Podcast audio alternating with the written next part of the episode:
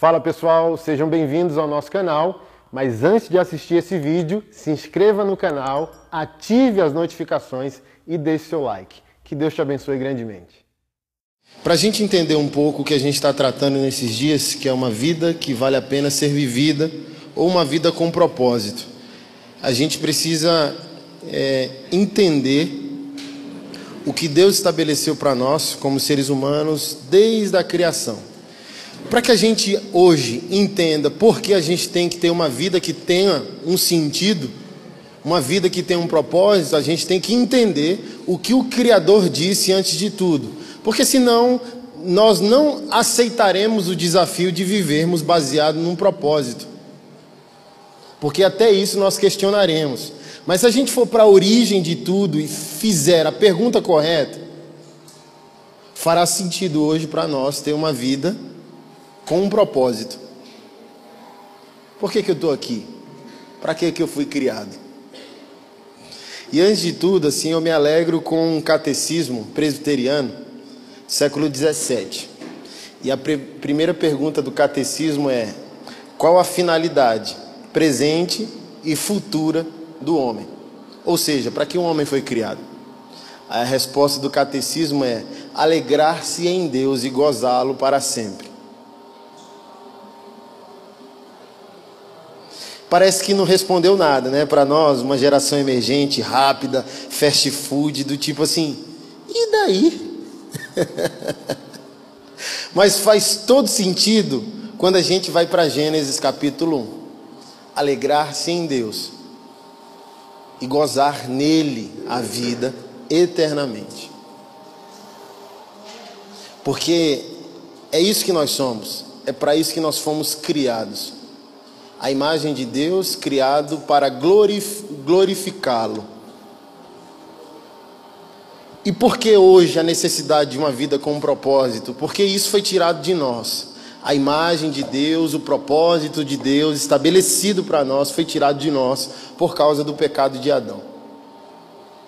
Então, meus irmãos, por que a idolatria é o pecado mais abominado por todas as Escrituras? Não é outro pecado, não.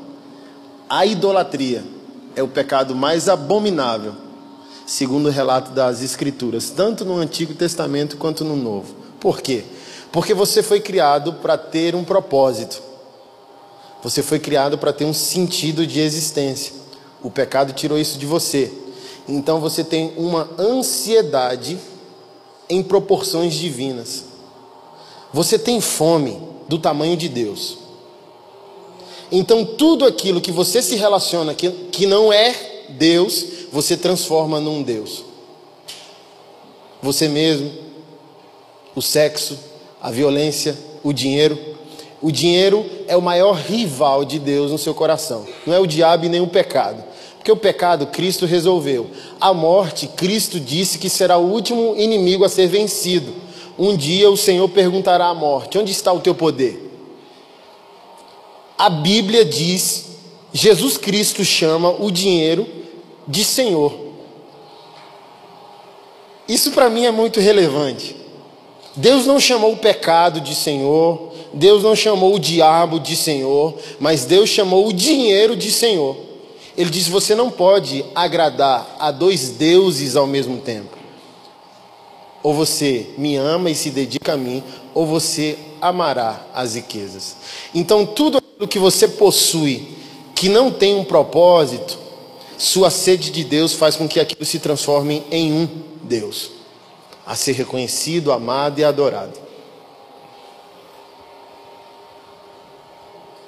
Por exemplo, quando as riquezas não possuem propósito, elas se transformam no seu propósito.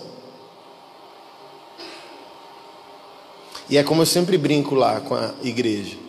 O problema de quem não tem dinheiro se resolve com o quê? Com dinheiro. E o problema de quem tem dinheiro, como que se resolve? Por isso que tudo na vida possui propósito quando Deus é o centro. Nada, nada, nada, nada. Acho que foi Lewis que refletiu da seguinte forma: C.S. Lewis. Quando o homem aprende a amar a Deus adequadamente, ele amará moderadamente todas as outras coisas. Mas quando Deus não é amado da forma devida, nós amamos de uma forma desproporcional todas as outras coisas. Esse é o problema do jovem rico. O problema do jovem rico nunca foi o dinheiro. Deus não é inimigo das riquezas. O rico não precisa de Deus. Quem tem dinheiro não precisa de Deus. Então, Cristo não pediu o dinheiro do jovem rico. Deus pediu o Deus com D minúsculo do jovem rico. Jesus Cristo sabia que aquele homem era amado socialmente, pessoalmente e definia sua própria identidade a partir da sua propriedade. Então Jesus Cristo disse a ele: Me dê o seu Deus com D minúsculo, para que eu te apresente o Deus com todas as letras maiúsculas. Mas aquele jovem não conseguia viver sem os seus deuses postiços porque disse que ele tinha muito dinheiro. E ele foi embora. Jesus Cristo não tem problema com nada. Jesus Cristo só tem problema com os deuses de D minúsculo e ele vai pedindo isso a nós.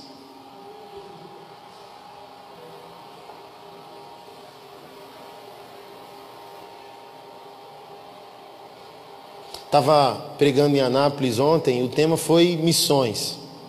John Piper, um pastor batista norte-americano, ele tem um livro muito bacana. E o livro se chama Alegrem-se os povos. E ele já começa o primeiro capítulo quebrando tudo. Porque como que a gente entende missões? Deixar de fazer algo que não é sagrado, né? pedir demissão do emprego. Se eu sou advogado, eu tenho que odiar a minha profissão porque eu me sinto desviado, secularizado e eu preciso abandonar tudo para virar um hippie missionário. Não é? Quando missões vêm à nossa mente, o que, que a gente pensa? Largar tudo e viver de qualquer forma debaixo da providência divina. É quase virar um mendigo santificado. Você se identifica? Então, ah, não, não me interesso por missões e nem ser missionário. Então, John Piper já começa o livro quebrando tudo. O que ele diz? o fim das missões é a adoração. O que ele está querendo dizer com isso? Missões não são eternas. Na verdade, nada é eterno. Nenhuma vocação, nem a Bíblia, na função redentiva dela, doutrinária, ela é eterna. Ela é eterna no seu espírito, no seu autor, na sua finalidade, que é formar Cristo em nós. Mas ela não é eterna na aplicação doutrinária, por exemplo. Como seres eternos, qual a relevância da Bíblia na função doutrinária dizendo: arrependei-vos, está próximo o reino dos céus? Concorda comigo? Então, lá na vida perfeita futura, pastor vai pastorear quem? Evangelista vai evangelizar o quê? Quem vai ousar ensinar a palavra se nós estaremos diante do Verbo? Então ele diz: a finalidade das missões é a adoração, ou seja, Onde Deus não é conhecido, Deus não é amado. Onde Deus não é amado, Deus não é adorado. Então, qual é a finalidade de se fazer missões? Fazer com que as nações se alegrem com o rei. Então, um dos primeiros paradigmas que a gente precisa quebrar para que a gente entenda uma vida com propósito é tudo aquilo que você faz em nome de Cristo, que recoloca a criação na sua posição original em Gênesis 1, 26 o mundo, o homem criado em perfeição à imagem e à semelhança do Criador. O que é missões? Missões não é ir lá na favela abraçar o mendigo. Missões é recolocar o mundo criado em sua posição original. Quer você vá fazer alguma coisa na favela, quer você crie o seu filho no caminho do Senhor, quer você ame a sua esposa, como o apóstolo Paulo ordenou em Efésios 5, como Cristo amou a igreja. Tudo é missões, tudo tem teor missionário. Missões não é uma tarefa, missões é transferir para o outro o que nós recebemos diante da presença de Deus enquanto nós o adoramos. Se a finalidade das missões é que Deus seja adorado, alguém que não seja adorador não vai fazer com que as nações adorem. É por isso que Jesus, quando está passeando com os discípulos, os discípulos dizem: Olha a seara como é grande, olha os trabalhadores como são poucos, e o Senhor não manda ninguém fazer nada. Você já leu essa passagem? O Senhor não diz: Vai lá, cara, fazer alguma coisa, pelo amor de Deus. Abre uma agência missionária, vai lá e evangeliza, faz, vai, faz alguma coisa. Sabe o que Jesus Cristo disse? Rogue ao Senhor da seara que envie trabalhadores para a sua seara. Sabe como a gente deveria entender isso? Missões, propósito, não é tarefa em si. É justamente dar ao outro o que eu recebi de Deus enquanto eu o amava. Olha o que Jesus está dizendo com outras palavras. Não é qualquer um que vai para o campo missionário. Quem vai para o campo missionário? Quem cumpre o primeiro mandamento, se ocupa em amar a Deus. Quando eu me ocupo em amar a Deus, Deus me ama, constrói o meu ser novamente a partir da imagem perfeita dele. Eu volto progressivamente a ser tudo aquilo que eu deveria ser se Adão, meu pai, não tivesse me destituído da presença de Deus e eu consigo amar o meu próximo perfeitamente, como se fosse o próprio Deus o amando. Então Jesus Cristo está dizendo que as missões não é uma questão de tarefa, é uma questão de adoração. Eu não vou conseguir te amar se eu não consigo amar a Deus. Eu não estou amando a Deus quando eu te amo. Devidamente, quando eu aprendo a amar a Deus. Porque é isso, esse relacionamento que devolve a minha a imagem perfeita.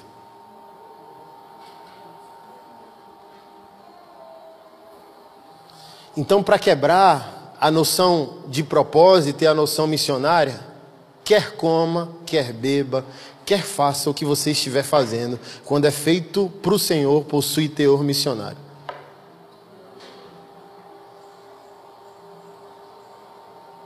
Ganhando dinheiro, você ganha dinheiro, você ganha um milhão de reais por mês, bicho, você não precisa largar nada, você só precisa fazer com que o seu dinheiro tenha teor missionário, a sua profissão tenha teor missionário. É tão complexo. Quem está com dinheiro aí no bolso? Levanta a mão. Levanta a mão, irmão. Não quero o seu dinheiro, não. Tira a nota, tira a nota que você está aí no bolso, seja moeda, seja a nota que for, tira aí do bolso. Fica com ela na mão. Meu irmão, o negócio é tão trash e sempre foi. Você já se perguntou quem é essa mulherzinha da sua nota e da sua moeda? Olha para ela aí. Nunca se perguntou? Por que, que essa mulher está aqui? Quem é ela? Você lembra lá na época de Jesus que Jesus trocou uma ideia e alguém perguntou: Você paga o imposto? Aí o que Jesus Cristo disse? Dá uma moeda. De quem é o rosto estampado na moeda? De César. Então dá a ele o que é dele, mas dá a Deus o que é de Deus. Ou seja, quando o que eu tenho não possui, não possui propósito, o propósito definido pelo próprio dinheiro me dominará. Essa mulher que está na sua nota e na sua moeda é uma deusa chamada Semiramis. Ela vem lá desde o tempo do Egito e em cada cultura ela recebe uma roupagem, um nome diferente ela é a estátua da liberdade, ela é a justiça cega no Brasil, ela é a logo da Columbia Pictures Television, ela é a mulherzinha do Starbucks. Ela está por aí. Fazendo o quê? Sendo um símbolo de consagração para a maldade. Quando você, como cristão, não possui sentido de vida, o sentido imposto pelo sistema e pelas trevas te dominam. Então o dinheiro é só dinheiro. Mas quando você não tem propósito, ele se transforma no seu propósito. Olha que, que terrível. Quando a nossa vida não tem propósito. Aí lançam um um. Aí eu falo. Aí o sistema diz: sua vida não tem sentido sem esse celular. Aí eu ralo, ralo, ralo, ralo, ralo e eu compro um. Aí para me sacanear, no ano que vem eles lançam dois e me enchem de ansiedade. Aí eu ralo, ralo, ralo, ralo, ralo, compro dois e nem consigo vender um por 30% do dinheiro que eu paguei no ano passado. Aí eles lançam três, o quatro, o cinco, o seis, o sete, o oito, o trigésimo, para fazer com que ele seja meu propósito de vida. Eu fui criado para dominar e o diabo envergonha Deus ao fazer com que eu seja dominado por aquilo que eu deveria dominar. Então a Bíblia diz que Deus é o Senhor do ouro e da prata. O diabo não consegue afrontar a Deus de qualquer maneira, mas ele consegue ofender a Deus quando ele diz: Olha, quem tu ama, o ser humano criado à tua imagem, eu faço com que a tua criatura seja controlado pela tua criação. Deus, Criador do ouro e da prata, te cria para que você seja mordomo, administrador das riquezas, e o diabo envergonha Deus quando te faz servo da tua propriedade. Tu não tem dinheiro, teu dinheiro te tem. Tu não tem um carro, teu carro te tem.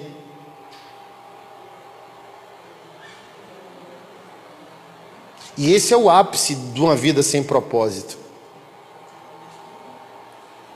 Alguém há 500 anos atrás fez uma pergunta para o reformador Martinho Lutero, dizendo: Reverendo, eu não tenho nenhum chamado para Deus, para púlpito, para ensino, para. Como que eu vou viver para a glória de Deus? Como que eu vou glorificar a Deus? E o reformador olha para aquele jovem e pergunta: Qual a sua profissão? Aí ele diz: Sapateiro, senhor. Aí ele sorri e diz: Você vai fazer o melhor sapato que você puder fazer e vai vendê-lo por um preço justo. O que os reformadores tinham em mente? Spurgeon, pastor batista do século XIX, para aquele que nasce de novo em Cristo, nada é secular, tudo é sagrado.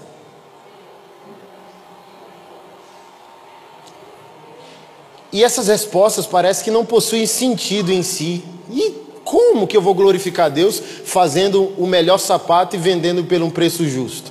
Sabe por quê, querido? Porque aquele que faz um sapato de má qualidade superfatura o seu produto. O sapato é ruim e é vendido a um preço elevado. Alguém faz o melhor sapato e vende por um preço justo, por um preço adequado.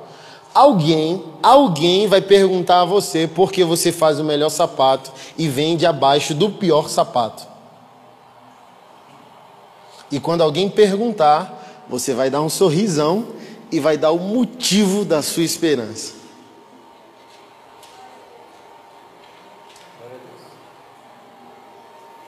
É possível um médico, um, um advogado cristão trabalhar para a glória de Deus? É. É possível um pastor trabalhar para a glória de Deus? É. É possível um tatuador trabalhar para a glória de Deus? É.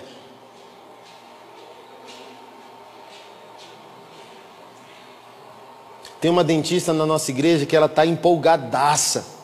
Ela conversou com a minha esposa e falou: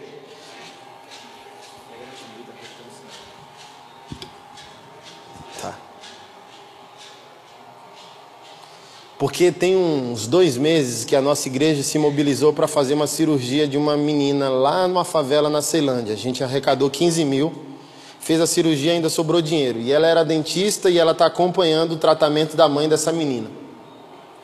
Mas a igreja ia pagar. Mas ela ficou tão chocada, porque ganhar dinheiro não é sinônimo de espiritualidade. Até agora, tá? Você vai entender mais do que você estava entendendo. Tem nada a ver pode ganhar dinheiro e ser um adorador. Você pode ganhar dinheiro e ser um missionário. Uma coisa não tem nada a ver com a outra. Você não pode deixar que o trabalho e o dinheiro ocupem o lugar de Deus. Você tem que reverter, fazer com que o trabalho seja servo de Deus e o dinheiro também seja servo de Deus.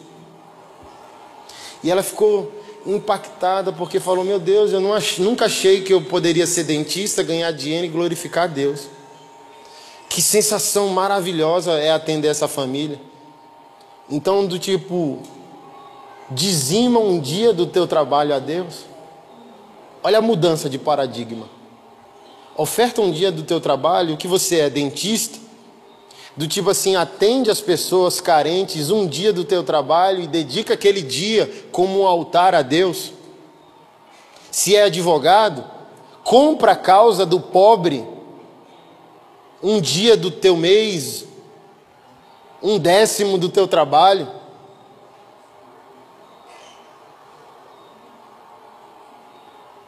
Você é empresário, compra a causa da viúva. Conhece o Tatico? Quem conhece o Tatico? Veião Tatico. Aquele cara era terrível. E tem cinco anos que ele converteu ao Senhor. E um cara fiel, ele congregava na igreja mundial lá do apóstolo cowboy, que usa o chapéu lá. E ele era, cara, um cara que foi impactado, virou um velhinho santo e não mais um velhinho emaranhado em meio a corrupções. E o prazer dele era chegar lá na contabilidade do Tatico todo dia e perguntar: quanto que entrou? Entrou tanto, me dá o dízimo. Aí comentam geralmente que ele dizimava por dia cerca de 30 mil reais. Ele pegava e o prazer dele era pegar o dinheiro e levar para a igreja. Acabou que ele saiu da igreja, né? Porque você vai amadurecendo e às vezes você quer um alimento mais sólido e não essas essas propostas do evangelho que são a emergência. Ah, eu preciso de uma resposta, eu preciso de uma cura. E igrejas como a Mundial são igrejas úteis para como se fosse uma UTI, uma, um hospital, mas quando o cara quer mais, ele vai, vai procurando outras congregações que ele possa ser mais alimentado, nutrido pelo Senhor. E até hoje, qual é a alegria do velho Tatico? Chegar na contabilidade e perguntar: quanto que entrou? Entrou tanto. Me dá o dinheiro que eu preciso cuidar do meu povo. Aí que é que o velho faz? Todo dia como devocional. Pega o dízimo do dia anterior, dá o dízimo onde ele está congregando e o restante ele sai pelas cidades, abençoando o pobre, o órfão e a viúva. Vida com propósito.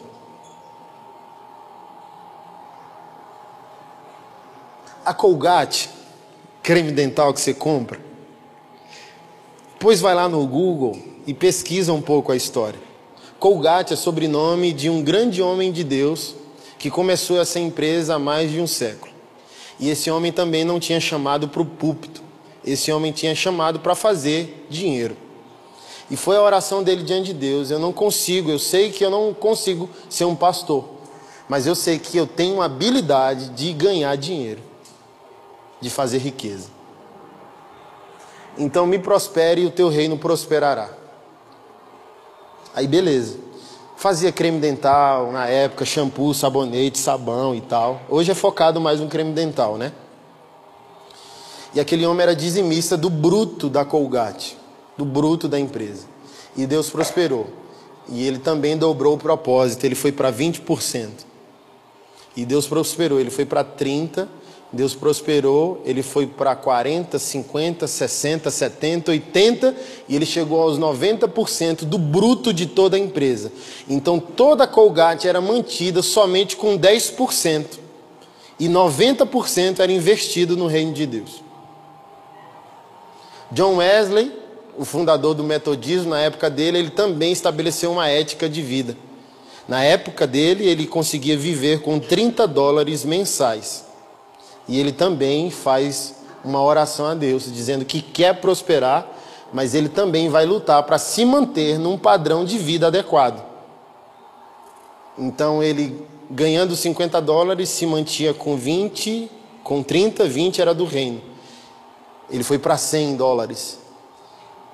E ele se mantinha com 30 e o restante era reino, 200. 500, mil dólares. Ele chegou a 5 mil dólares mensais, mas o padrão de vida dele era de 30 dólares. Então ele tinha 4.700 dólares para investir no reino.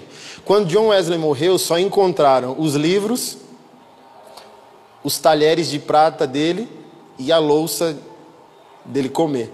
E ele não era um homem pobre, ele era um erudito Quando você vai estudar a vida e a obra de John Wesley, ele escreveu inúmeros livros cristãos, mas ele é, também escreveu inúmeros livros seculares sobre inúmeros assuntos. Ele não era um cara pobre, ele era um cara que tinha propósito.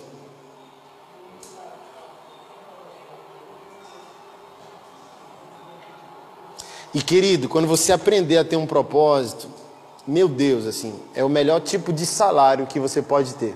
Você ganha 10 mil reais. Quando você ama alguém, cara, a sensação que você tem é incomparável. Incomparável. Ontem nossa igreja fez um chá de fralda para uma moça de 16 anos de uma favela na Samambaia, que não é da nossa igreja nem nada, mas alguém na igreja quis fazer isso. E a igreja se mobilizou, decorou a igreja, fez e tal, não sei o quê. E eu passei lá, né, para deixar meu presente, orar pela menina. E quando você olha e vê os irmãos envolvidos e tal, o olhar dos irmãos demonstram isso, né? Tipo assim, meu Deus, não tem salário que pague isso. Eu ganho 50 mil por mês mas eu acho que eu daria tudo só para ver essa menina aqui sorrir. A Yasmin, que a gente fez a cirurgia, ela não tinha o. Ela, ela não conseguia ter o paladar. Por causa de uma hipertrofia que ela tinha das amígdalas. Ela não dormia direito. A cabeça explodia de dor. Não respirava bem e tal, não sei o quê. E acho que em menos de um mês, né? Eu até me surpreendi, porque eu achei que seria uma causa minha. Que eu me identifiquei, né? Falei, não, beleza, vamos lá. Mas em menos de um mês a igreja se identificou. A irmã levou essa menina no culto de domingo, temendo, né? Que essa menina não fosse, fosse invisível. Que ninguém falaria com ela, que ninguém se importaria. E essa, essa obreira da nossa igreja fez uma carta para a igreja dizendo: Meu Deus, como eu me surpreendi, porque eu achei que não ia dar nada, que a igreja nem falaria com essa menina. Essa menina não conseguiu nem assistir o culto. Por quê? Porque ela saía de um abraço para outro. Oi, Yasmin, você quer Yasmin? Eu vi o seu vídeo e tal, não sei o quê. O envolvimento né, que a igreja teve com o resgate e a nossa mentalidade é justamente essa. Quem essa menina vai ser daqui a 15 anos? Por causa disso. Porque não tem preço que pague, eu não sei se você já experimentou isso, alguém te encontrar anos depois que você deu um oi, um abraço, uma oração. Dizendo, você não lembra de mim não? Por sua causa, em Deus, aconteceu isso, isso e aquilo.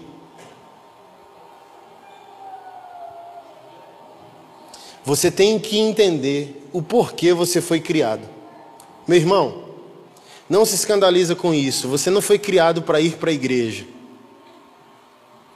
A igreja só existe por causa da sua redenção. O propósito de Deus não é a igreja. A igreja é um meio. A adoração é um meio. O dízimo é um meio. A oferta é um meio. Os dons são um meio. De quê? Para quê? Para que Deus novamente te forme a imagem dele.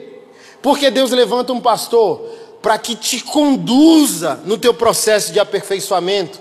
Porque a igreja está aqui para te conduzir à plenitude de vida e de propósito que você teria se Adão não tivesse pecado. Você não está aqui para ser a igreja, você está aqui novamente para ser, através da igreja, a imagem e a semelhança de Deus.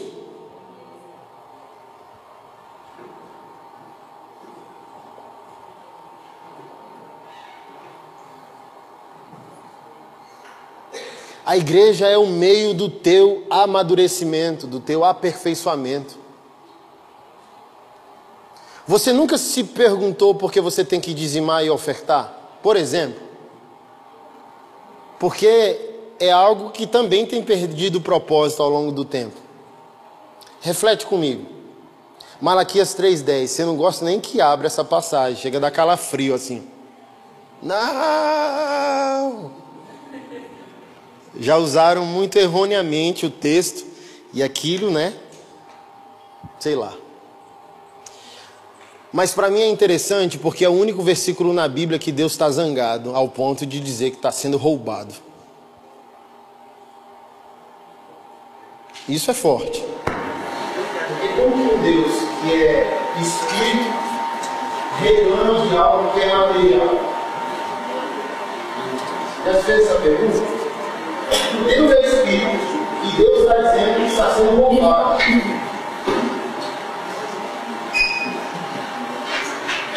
Porque se você concordar comigo, Deus não recebe o dinheiro que você entrega a ele. Ninguém queima dinheiro para que o incenso suba a Deus, Deus receba a oferta privilegiada. Quando a igreja vai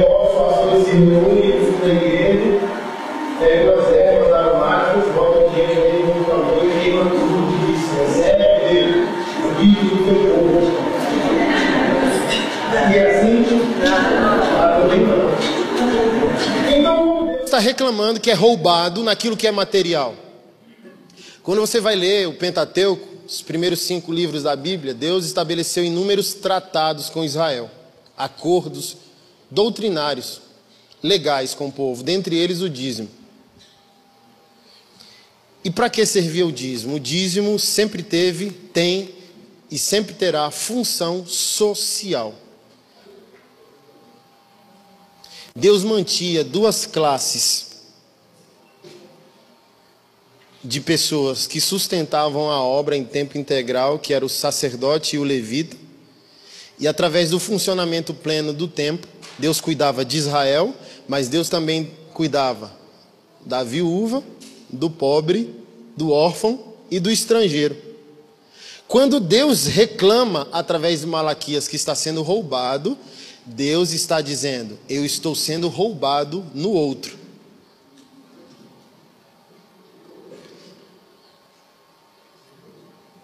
Deus era roubado na viúva, porque a viúva não poderia ser cuidada, porque o povo estava sem propósito. Você ganha dinheiro, vive para si, Deus quer cuidar do outro, e Deus não pode fazer isso porque você não tem propósito de vida. Então você não dá dízimo para Deus em si. Deus recebe o motivo do seu dízimo, mas quem recebe o seu dízimo é o próximo. Os obreiros que mantêm a casa de oração funcionando e os perdidos que Deus alcança através da casa de oração, que é a igreja.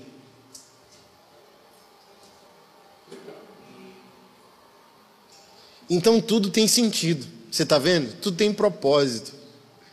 Por que você congrega? Para que a igreja te aperfeiçoe, para que a igreja te entregue aquilo que você vai doar segunda-feira. Porque nós somos a igreja aqui congregada, mas segunda-feira nós seremos individualmente a igreja. Você é a igreja de segunda-feira. Você é a igreja na segunda-feira. Por que, que eu vou e amo a igreja? Porque a igreja me dará o que eu te darei segunda-feira. Por que, que eu medito no Evangelho? Porque o Evangelho me dará aquilo que eu te darei.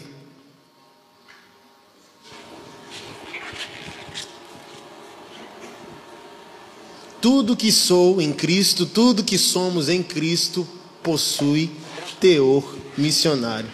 O que eu recebo de Deus te pertence também. O que eu recebo de Deus também diz respeito a você.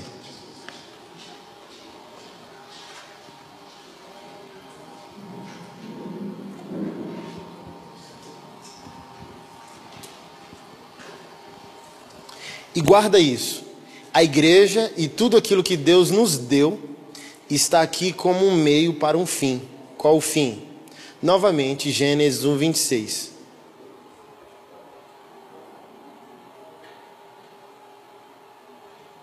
Tudo que você é, tudo que você faz, precisa nos conduzir a Gênesis 1, 26.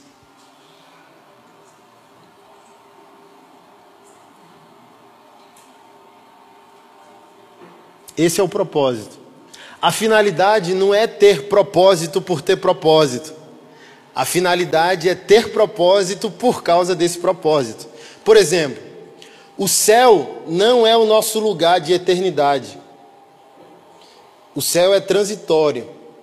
O Senhor virá, nos tomará até que a ordem terrena seja restabelecida. Mas, por exemplo, não há passagem bíblica que diga que a gente vai morar no céu. O que a Bíblia diz? Novos céus, nova terra. O que João diz em, Apocalipse capítulo 21? Eu vejo a cidade santa, a nova Jerusalém, a noiva de Cristo, adornado pela sua glória, descendo de Deus. Não é subindo para Deus, é descendo. Então nós iremos para que sejamos novamente planificados, mas o nosso lugar de morada é aqui. O salmista disse que o céu é morada do Senhor, mas a terra é morada dos homens. Então, qual é o nosso propósito de vida? Cooperar com Cristo para que toda a criação seja reconstruída, refeita.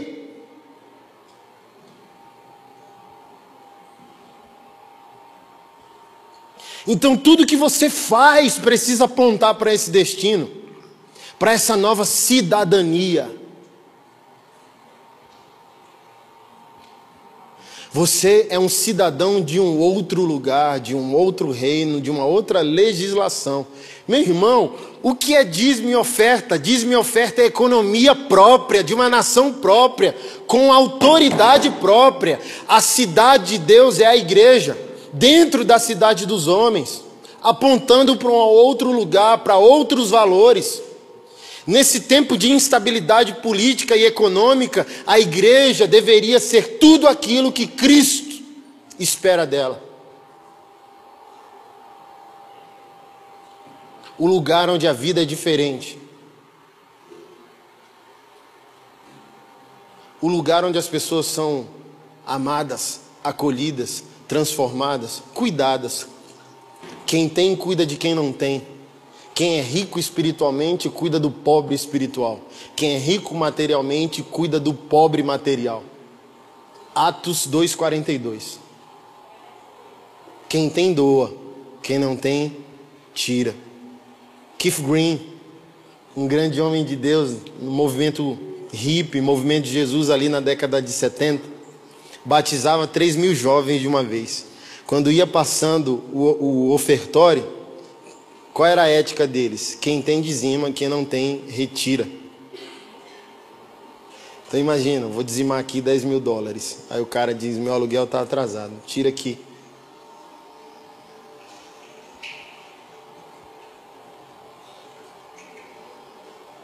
Os anos vai, vão se passando e a gente vai perdendo o coração de Cristo e a ética cristã. O cristão não está aqui para si, o, o cristão está aqui para o outro. Ou não cremos que a vida será eterna? Ou não cremos que somos cidadãos de, uma, de um outro lugar, de uma outra nação, com outros valores, com outra mentalidade? Quando o cristão chega a um nível de saciedade das suas necessidades, ele precisa entender que o sobejo, a sobra, é pública por causa de Cristo. O cristão precisa entender que a sua prosperidade é missionária. Porque se a nossa prosperidade não for missionária, a gente vai incorrer no pecado do jovem rico, fazer do dinheiro e da riqueza um Deus. Então eu quero, eu quero prosperar. Por quê? Porque eu quero que você prospere. O que sobejar em mim é seu. A vida seria outra o respeito social pela igreja seria outro. Seria o respeito que a igreja primitiva tinha. O relato dos imperadores, quando você pega os escritos dos escribas da época, tem um, um imperador, acho que do quarto século, e ele faz né, uma pergunta retórica: quem são os cristãos? E ele responde: os cristãos são aqueles que se amam e que ao pôr do sol comem, bebem e se alegram juntos. um imperador romano, não um cristão. Fala, ó, tem um grupo aí que sempre vive perturbando a ordem. Aí ele, ao, a tradição era, estava na transição da oral para a escrita, né? Então, o escriba que fazia a transição. Quem são os cristãos? Aqueles que se amam de uma forma autêntica. E quando o sol vai se pondo, eles gostam de estar juntos, comer junto, beber junto, se alegrarem. Então, olha que loucura. Se o cristão consegue comprar a sua casa, era, era a lógica e a ética de Atos dos Apóstolos. Ele não precisaria se angustiar para comprar uma segunda, porque ele só consegue morar em uma. E não era problema para o cristão, ali em Atos dos Apóstolos, dar a sua segunda casa ao irmão que não tinha nenhuma. Não era um milagre, era algo extremamente natural.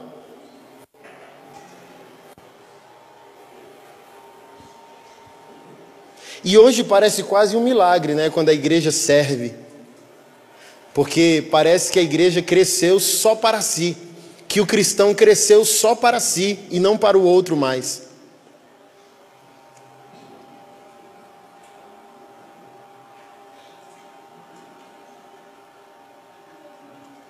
João Batista, quando ia batizar, aí perguntaram: o que, que a gente tem que fazer? Falou: é, se você tem duas capas e duas túnicas, reparta com aquele que não tem nenhuma. Se você tem o que comer, reparta com aquele que não tem. Olha que. Olha que básica é a lógica do evangelho. Ou seja, se eu nasci de novo, eu sou patrimônio público, eu sou do outro. Eu não sou mais para mim mesmo. Foi o que nós lemos em 2 Coríntios 5. Porque a gente fica com é, aquele que está em Cristo, é nova criatura, as coisas velhas se passaram, e eis que tudo se fez novo, certo? Mas a gente confunde isso com mudança de hábito, mudança de vestimenta, mudança de linguagem, mudança da coleção de CDs.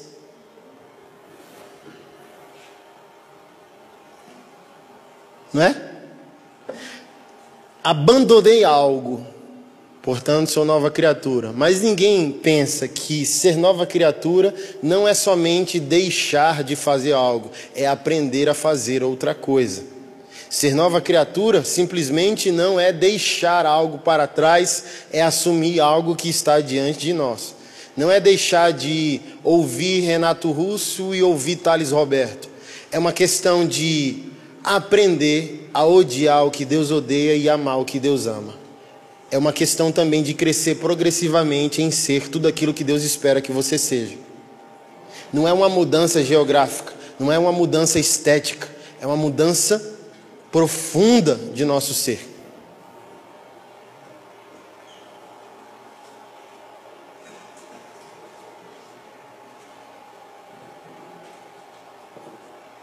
Porque, queridos, se conversão é só mudança de CD, tem música cristã que é mais secular que a secular.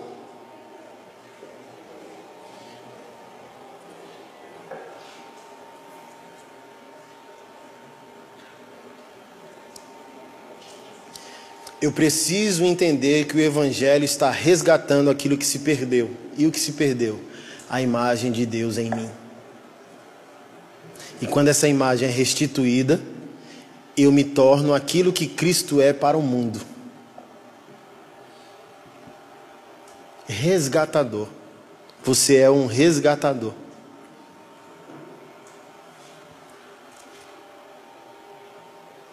Por isso que o apóstolo Paulo diz: de Deus somos cooperadores, como se por nosso intermédio Deus estivesse fazendo o apelo. Ele diz: vocês são os membros do corpo de Cristo. Ou seja, Cristo pensa e você se movimenta. Você é a ação de Deus no mundo. Você é um agente de transformação. Estou com 35 anos, até os meus 25, tenho 10 anos de casado, até eu casar, eu passei fome, literalmente. Não sou de Brasília, sou nordestino. A boa notícia para mim era ter o que comer, porque a notícia é não tem nada para comer. Então você raspava o gelo do congelador ou misturava uma farinha com açúcar e comia, por aí vai. Não tinha cinto, meu cinto era uma sacola de mercado. E a, me converti há 15 anos e minha alegria da vida era pegar meu um realzinho, aquela notinha verde que nem existe mais, ir no banco depositar para missões. Eu fazia isso com amor tão grande, tão grande, tão grande, tão grande. Um senso de adoração, chegar na boca do caixa e chorar dizendo: Jesus, eu te amo tanto. Recebe meu amor por ti, é o meu melhor. E depositava. Era a minha alegria da vida quando eu conseguia 10 reais, comprava um cafezinho, tomava, sobrava reais e eu mandava um real para cada missionário ou pastor. Aí um belo dia eu saindo do banco, o pastor vai entrando. Ô oh, querido, aí o pastor me perguntou: por acaso é você que está depositando um real na minha conta todo mês? Aí eu tremi na base e falei: pronto, vou levar uma bronca. Que eu pensei, né? O pastor vai dizer: toma vergonha na tua cara, rapaz. Isso é, isso é oferta de dar para um pastor, teu Aí eu falei, é, pastor, sou eu. Aí ele me abraçou na, na porta da Caixa Econômica do centro de Itaguatinga. Falou bem assim: isso só pode ser a atitude de alguém que ama Deus demais. Então se prepara para o muito. E eu nem me empolguei, né? Porque eu não tenho nada desde que eu nasci. Do tipo assim, se prepara para o muito é do tipo assim.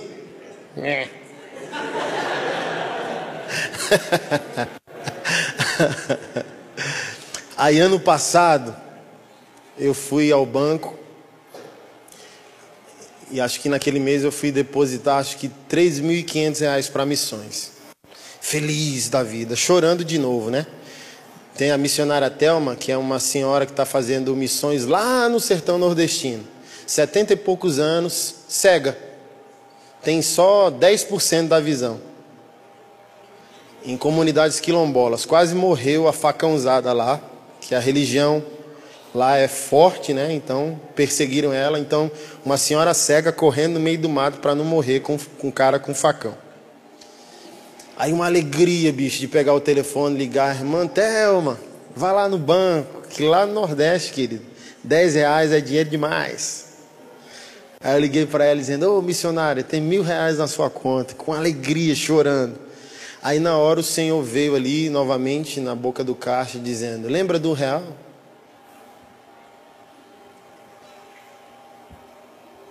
Aí eu falei: Lembro. Quando o dinheiro tem propósito, você se torna senhor dele. Por isso que hoje você está tendo esse privilégio. Quando eu consegui comprar meu primeiro carro, eu falei: agora eu quero ver se eu sou crente. Que cheirinho de novo. Você fala, meu Deus, meu carro. Você não quer nem tirar o plástico, né? Meu carro, meu Deus, eu estava passando fome ontem. Como assim, meu Senhor? E eu falei, agora eu quero ver se eu vou viver o que eu prego. Qual a influência que esse carro vai ter sobre mim? Se Jesus pedir ele, eu falei, tá amarrado de eu botar um adesivo, propriedade exclusiva de Jesus. Porque se Jesus quiser, será que eu vou dar?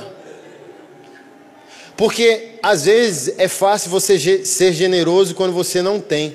Quando Deus te humilha, a falta, o sofrimento, a pobreza te abate, você fica humilde. Pense num cara humilde, é um cara que perde tudo.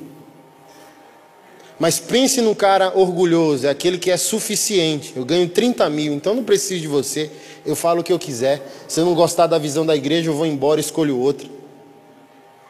Se eu não gostar do que o amigo me disse, não estou nem aí, meu dinheiro compra amiga rodo. É? é assim.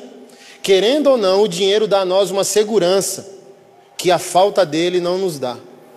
Eu falei, agora eu quero ver. Aí, né, vivia assim, eu não me peço carro, não me peço carro. E um belo dia dirigindo, louvando ao Senhor no carro, chorando. Aí veio aquela verdade, aquela liberdade no meu espírito, que eu olhei para aquele carro e eu falei: glória a Deus. Eu tenho um carro, mas o carro não me tem. Eu estou pronto para dá-lo. Aí eu cheguei em casa pulando, gritando, dizendo: Keila, o que, que foi, homem? Tá doido? Eu posso dar o carro Eu estou pronto para dar o carro. Deus mandou dar? Não. Mas eu estou feliz porque eu estou pronto para dá-lo. Ele não me tem.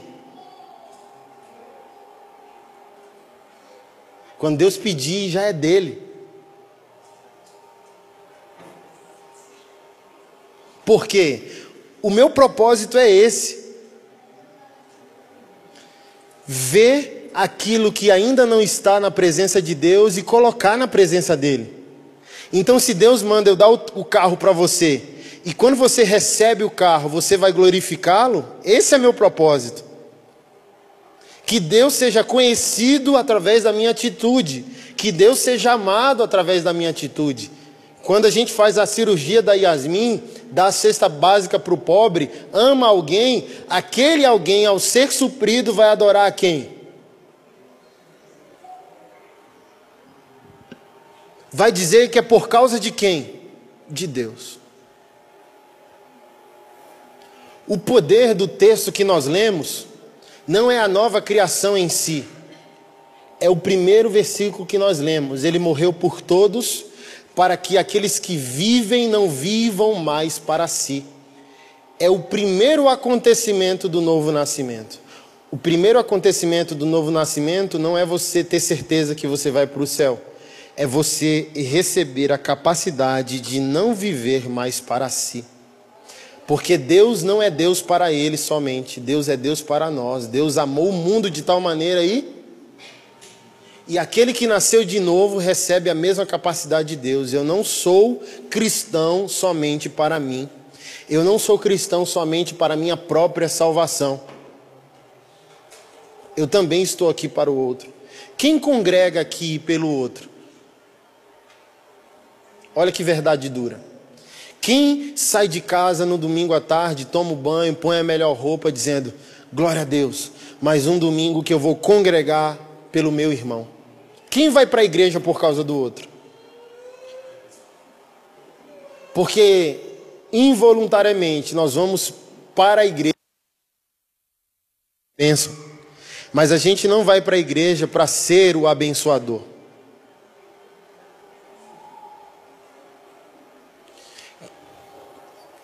Quando a gente estava ainda em meio às dificuldades, a nossa igreja ela começou nos becos do Conic. Começou lá na escadaria do Conic, ao lado de um bar, ao lado do box da polícia, e na frente da escada era boca de fumo. Então a gente vivia na faixa de Gaza, polícia de um lado, traficante na frente, bar do lado.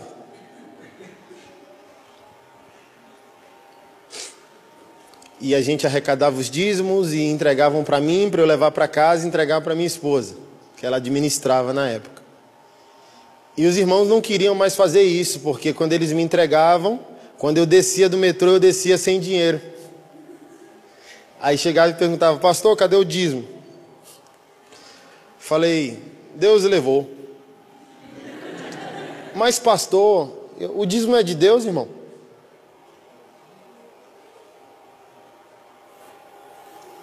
Aí um belo dia minha esposa pediu para pagar as contas. Eu peguei o dinheiro e as contas e entrei no metrô. Quando eu entrei no metrô, lá sentado, aí da minha frente tinha um homem com uma criança no colo, uma mulher do lado.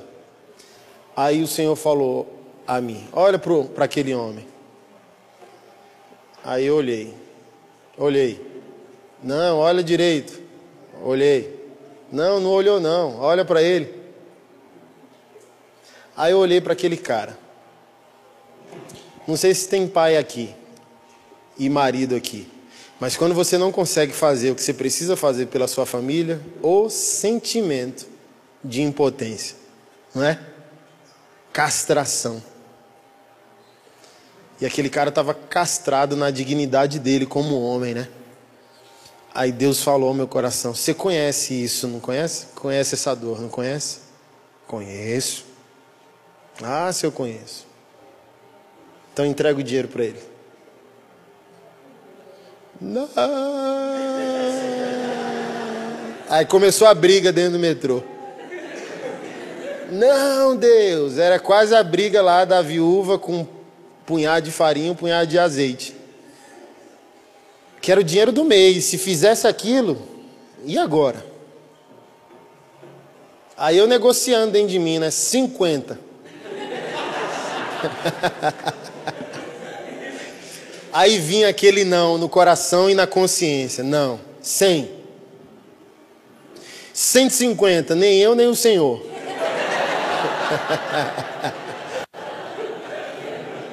Duzentos. E é aquela. É como se Deus estivesse falando. É inegociável. Deu dinheiro para ele. Aí chegou na parada ali do Park Shopping. Aí o cara levantou com a família e saiu. Aí eu falei, ufa, não era Deus, não era minha cabeça.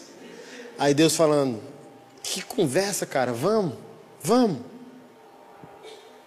Aí eu triste, que não foi fácil e eu não fiz isso feliz da vida, não. Aí eu, para piorar, eu tava de bermuda, camiseta, todo tatuado. Como que eu ia chegar pro cara, abordar o cara? E foi dito e feito. Quando eu falei, Op!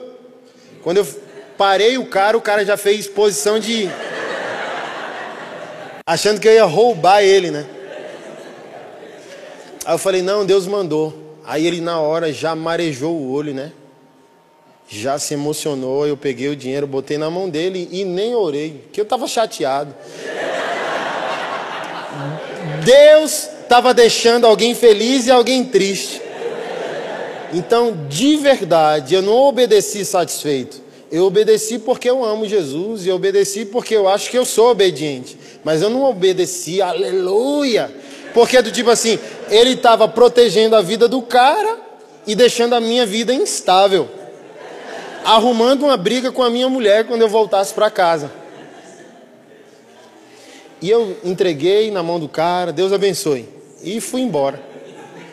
E para piorar, eu não guardei nem o dinheiro de voltar para casa. Aí eu sentei lá chateado, velho. Aí passou uns cinco trens e eu falei, eu não vou ficar aqui. Desgostoso, chateado. E aquela a presença de Deus lá querendo falar comigo. E eu falei, não quero nem falar contigo.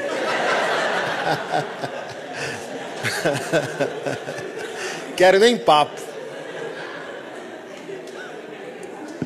Mas a presença foi lá e rompeu, né?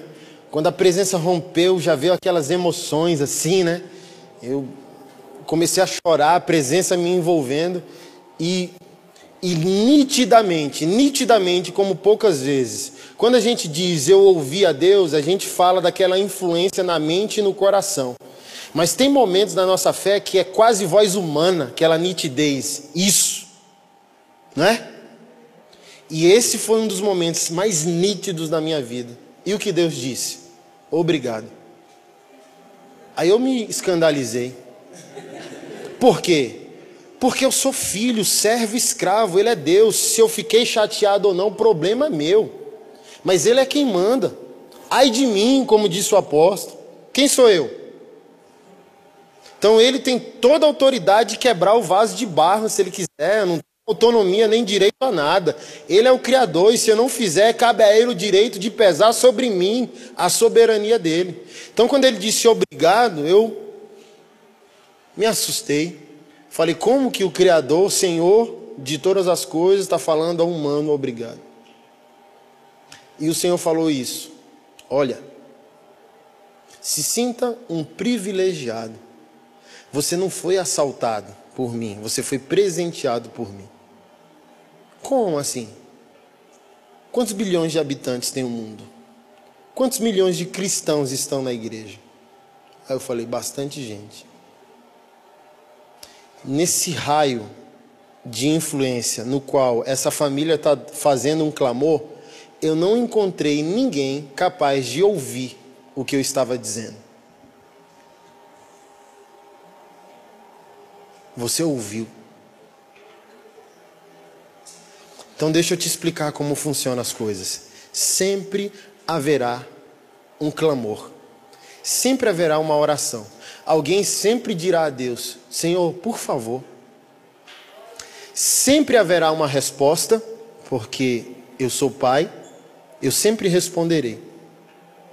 Mas a resposta precisa de uma concretização. Se concretiza. A vida que vale a pena ser vivida. Ele falou: Você é a resposta da oração que alguém faz. A igreja é a resposta da oração que alguém faz. Um cristão santificado é a resposta à oração que alguém fez. Aí eu me acabei ali no metrô, que eu soluçava, gritava de chorar. Tá passando mal? Não, tô não.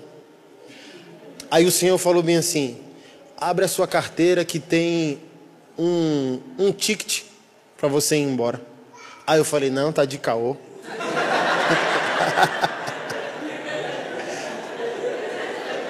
Velho, eu abri a carteira. Quando eu abri a carteira que eu fui no compartimento secreto, tinha um cartão do metrô lá. E Deus falou: vai embora. Vai embora, filho. E eu fui. E o medo de chegar em casa e falar para aquela. Quando eu cheguei em casa, aquela perguntou: pagou as contas? Paguei não. Deus pediu o dinheiro. Ela falou: tudo bem, ele já tinha falado comigo.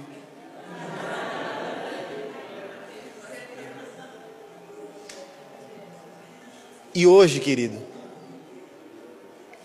uma igreja que começou nas ruas e nós tínhamos um dízimo de 50 reais. É por isso que eu ofertava um real. O nosso dízimo como igreja no Conic era 50 reais. E o Senhor vai nos aperfeiçoando, nos amadurecendo. O nosso raio de alcance era só tribal, só gente marginalizado, tatuado, o travesti, a prostituta, o mendigo, o cara de rua, o cara drogado. E o Senhor vai expandindo a nossa capacidade de assumir um estilo de vida com um propósito. E Deus vai dizendo bem assim: eu tenho mais. Eu posso ampliar ainda mais. Há 14 anos atrás, o Senhor falou a mim no centro de Taguatinga: Olha, pode chegar um dia que a senhora vai te procurar para receber o que eu te dei. E na época eu era só um missionário de tribos urbanas. E eu falei: Senhora, que senhora, eu quero aqui o drogado. E o tempo foi passando. E Deus falou: Eu quero que vocês saiam da rua e vá para um lugar. Aluguem um lugar. E eu falei, como que aluga um lugar? 50 reais de dízimo. Aí a gente alugou o nosso primeiro lugar em Taguatinga, em cima do BRB, 100 metros quadrados. Aí a gente passou um ano lá e a gente tomou um susto. Porque quanto mais a gente ia indo, mais as pessoas estavam vindo. E não era mais essas pessoas marginalizadas. A senhora veio, o advogado veio. E a gente, uai, que loucura que é essa? O que está rolando? Aí o procurador da república veio. E se a igreja tivesse lotado, o cara sentava no chão. E eu, é uma quebra de paradigma. Porque se você não tivesse aqui hoje sabendo que eu era pastor, você não daria nada na segunda-feira se me encontrasse. Talvez você segurasse até a sua bolsa. Sendo pessimista, não sei se você concorda. Então, tipo assim, para nós, ah, o policial veio, o major veio. Uai, Senhor, o que está rolando? Aí a, a congregação vai avançando, a congregação vai avançando. Aí a gente sai desse lugar, vai para um outro lugar e gastam um dinheiro assim que a gente ficou assombrado, que para nós como missionários de rua era quebra, quebra, quebra, quebra, quebra do paradigma. É do tipo o arquiteto dizendo, para reformar esse galpão vocês precisam de 30 mil reais. A gente, não, então, não, que loucura, não rola não. E Deus falando, eu quero esse lugar. Eu quero que vocês venham para esse lugar porque eu quero prosperar isso aqui, ó. Eu vi o coração de vocês e a prosperidade dessa igreja é missionária. Eu quero que venha pessoas e recurso para essa igreja e para a vida de vocês. Então a gente reformou aquele lugar e a gente não fez uma reforma de 30 mil, a gente fez uma reforma de 300 mil. Se você perguntar hoje como, a gente fala, não sei. Daqui a duas semanas a gente muda desse lugar para um galpão cinco vezes maior que esse lugar. Pastor, como que vai ser? Não sei. Mas disso aqui a gente tem certeza. O pobre deixa de ser pobre quando encontra a nossa vida. A viúva é amada quando nos encontra. O cara que quer casar e não tem pai, nem mãe, nem como, a gente casa. Porque quando eu casei, eu casei com colchão e um fogão sem botijão num barraco lá no Penorte. Eu ia para a igreja com a minha esposa e andava duas horas a pé. A gente já chegou a andar quatro horas a pé por não ter dinheiro para pagar o ônibus. Aí a gente vê esse prazer de Deus dizendo: toma, mas o que a gente recebe também não é só nosso. Eu lembro há dois anos atrás, quando um casal de namorados da nossa igreja caiu. Caiu em pecado. Aí marcaram um gabinete. Tremendo na base.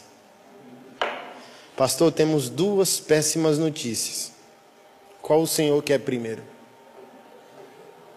Ah, eu falei, se é péssima, não tem como escolher, né?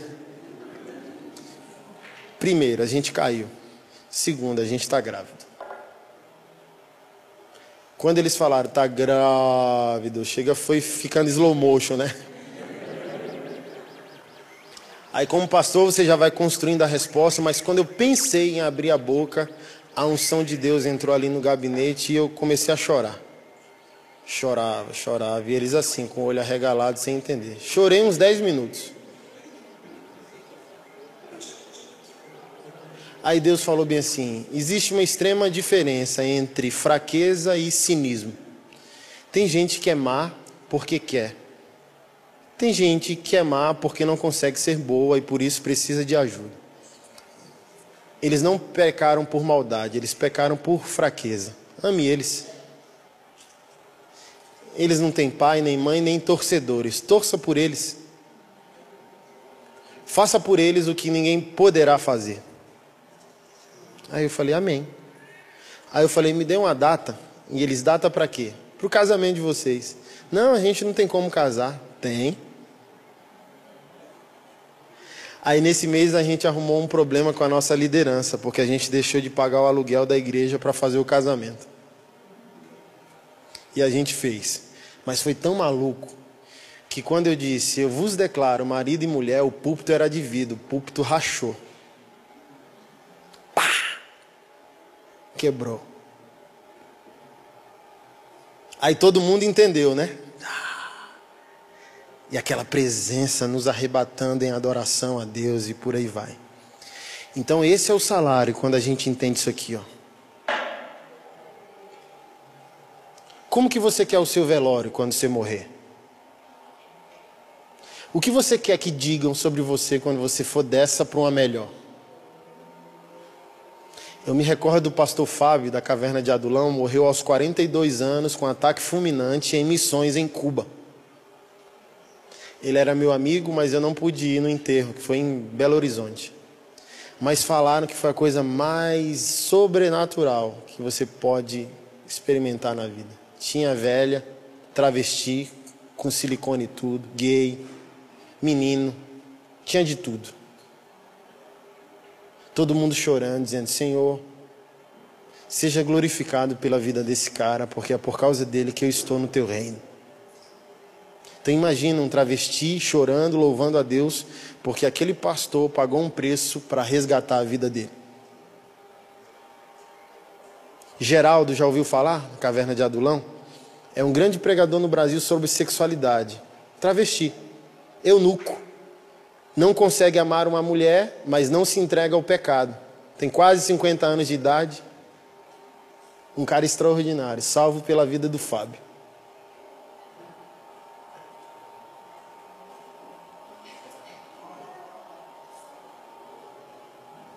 Porque somente uma vida com propósito apresentará outras pessoas a Deus através da sua vida.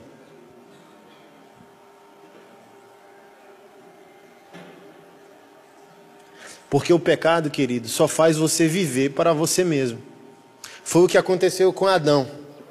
Gênesis 1, 26 está escrito: Façamos o homem a nossa imagem, de acordo com a nossa semelhança. Adão peca, certo? Aí Deus diz: Você morrerá, Deus não disse? Adão não morreu. Como nós entendemos a morte. Mas como Deus entende a morte? Não somente como morte da matéria, mas morte da existência. Adão morre naquilo que ele era semelhante a Deus.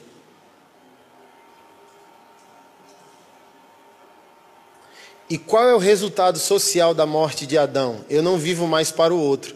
Quando Deus vai até ele e diz: Por que você pecou? Ele agora não vive mais para Eva, ele vive para si. Aí ele diz: Não foi eu, foi ela. Qual é o primeiro resultado do pecado? Você vive para si. Qual o primeiro resultado do novo nascimento? Eu não vivo mais para mim mesmo. Adão, você pecou. Não, não foi eu. Ele culpou Eva e culpou Deus. Foi a mulher que você me deu.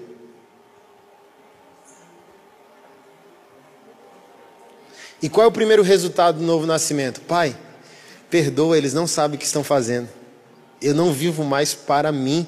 Eu sou empático em me identificar com você, em enxergar o mundo a partir da sua perspectiva. Então, quando Jesus estava sendo ferido, ele não conseguia olhar por si mesmo a situação. Ele se colocava no lugar do seu próprio agressor, dizendo: talvez ele faça isso porque não sabe fazer outra coisa. E ele clama ao Senhor, dizendo: Senhor, perdoa. Ah, pastor, mas é porque era Jesus. Não, Estevão, quando foi morto, apedrejado, ele fez a mesma oração que Jesus fez.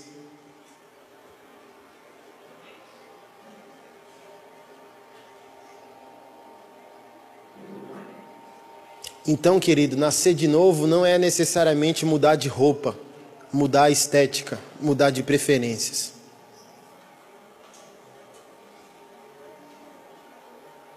Também é mudar de prioridades. O novo nascimento é acompanhado pelo interesse de amar o que Deus ama. De fazer o que Deus faz. De caminhar como Ele caminha. De pensar como Ele pensa.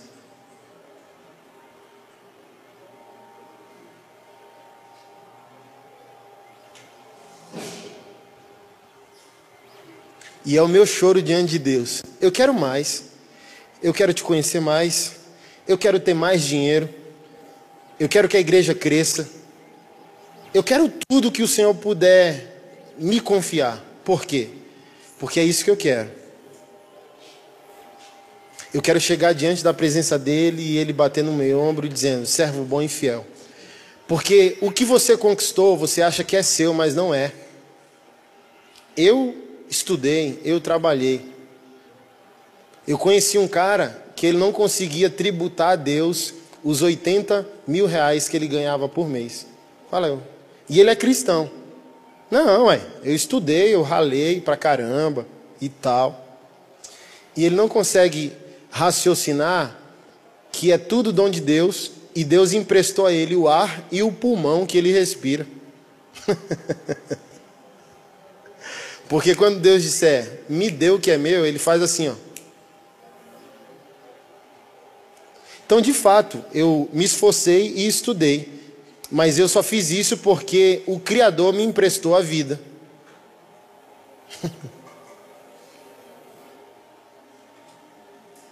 Por isso que ele vai dizer servo bom, por quê? Não somente concernente às coisas sagradas, mas às coisas seculares da vida.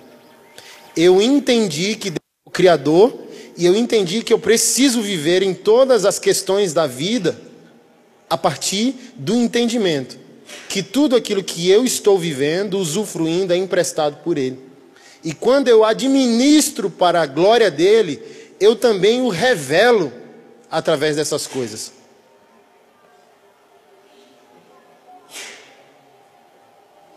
E eu, Anderson, particularmente, não quero outro tipo de recompensa, eu quero essa servo bom e fiel.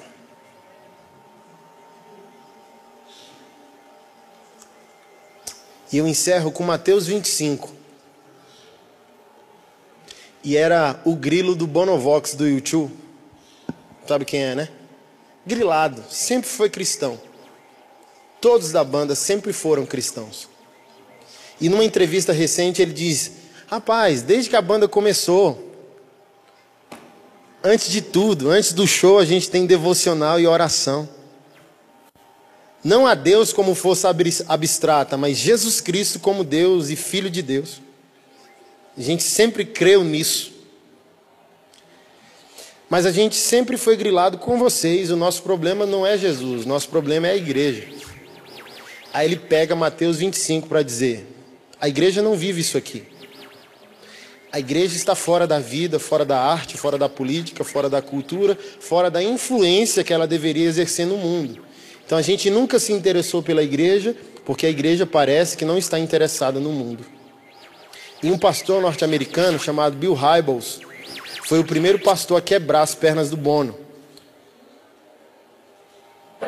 A mostrar a ele a necessidade da igreja, como pastor também aceitou a crítica missionária do Bono contra a igreja.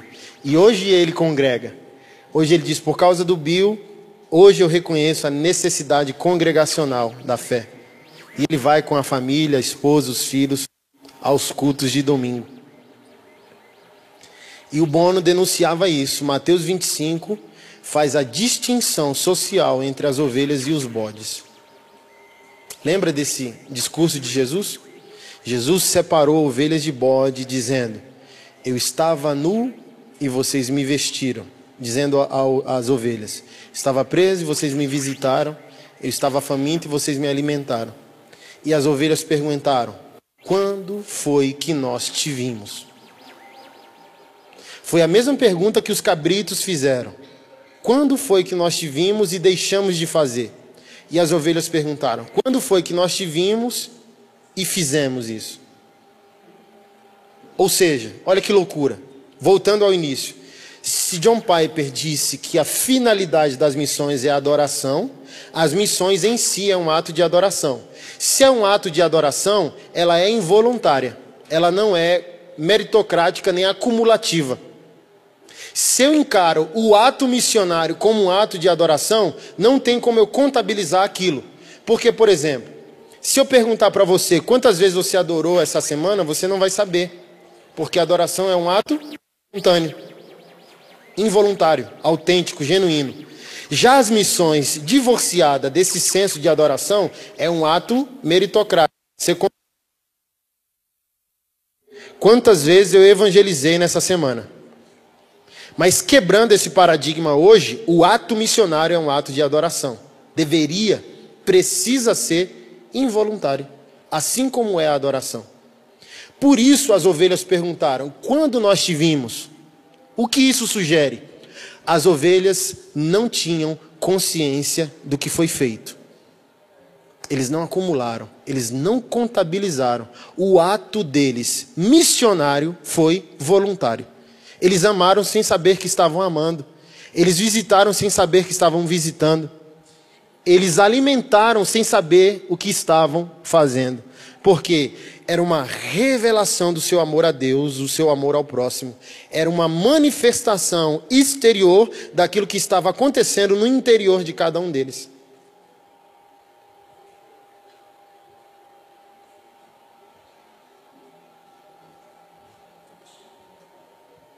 E é isso que acontece quando a gente assume um estilo de vida com um propósito. Progressivamente, as nossas atitudes vão ganhando conotação de adoração. Quando você olha para o pobre, você vê uma oportunidade de amar a Deus amando o outro e fazer com que o outro ame a Deus. É um ato de adoração. Muda tudo.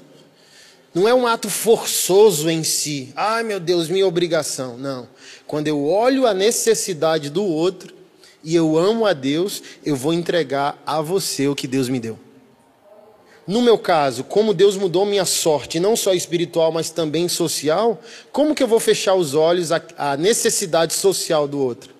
Não tem como. Cuidar do outro é uma manifestação do cuidado que Deus deu a mim.